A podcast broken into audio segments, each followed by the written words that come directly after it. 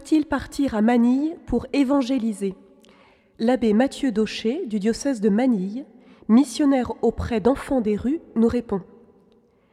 Il nous dit oui et non. Oui, il faut partir pour évangéliser.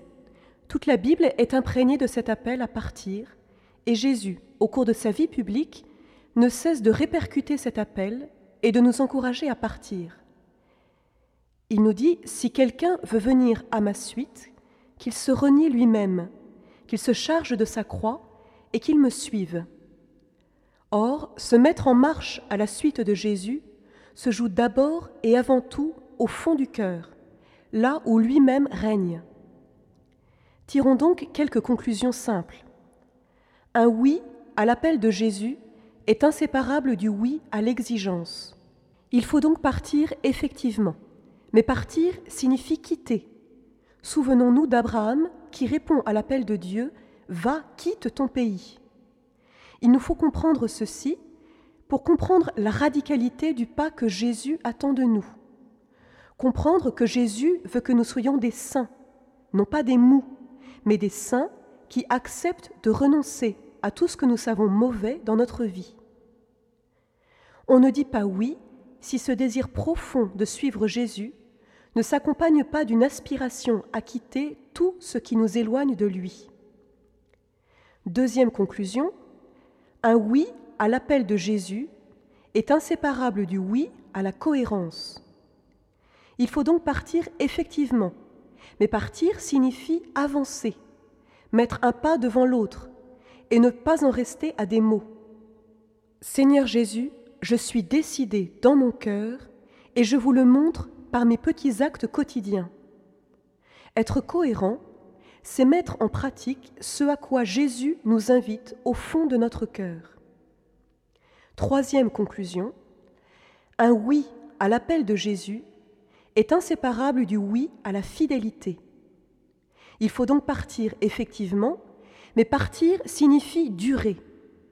Ce qui est difficile, exigeant, ce n'est pas de dire un oui, mais de le redire tous les jours. La sainteté, c'est de redire ce oui, malgré les épreuves, malgré les doutes, contre vents et marées. Ce qui est merveilleux, par exemple, avec la très sainte Vierge Marie, ce n'est pas qu'elle ait dit fiat au moment de l'Annonciation, mais qu'elle l'ait redit dans son cœur jusqu'au pied de la croix.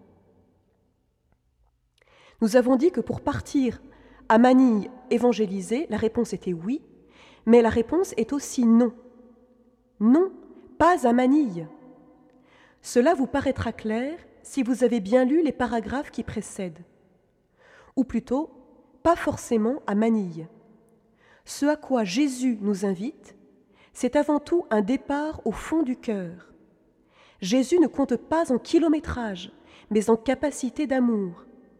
Et les saints de tous les temps se sont souciés de comment aimer plus son prochain au nom de Jésus non pas où l'aimer plus, parce que ça, c'est l'affaire du bon Dieu. Quelques jours seulement avant que je ne quitte la France pour m'installer aux Philippines, au service d'une fondation pour les enfants des rues, une amie atteinte d'une grave maladie avait demandé à discuter avec moi.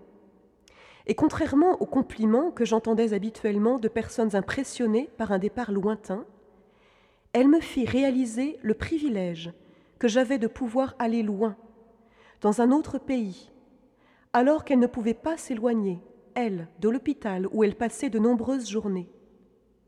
Sa sainteté, elle devait la vivre là où elle était, dans le silence, à la porte de sa chambre.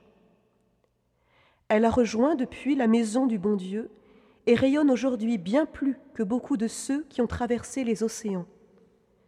Oui, il faut partir, c'est-à-dire qu'il faut se mettre en route.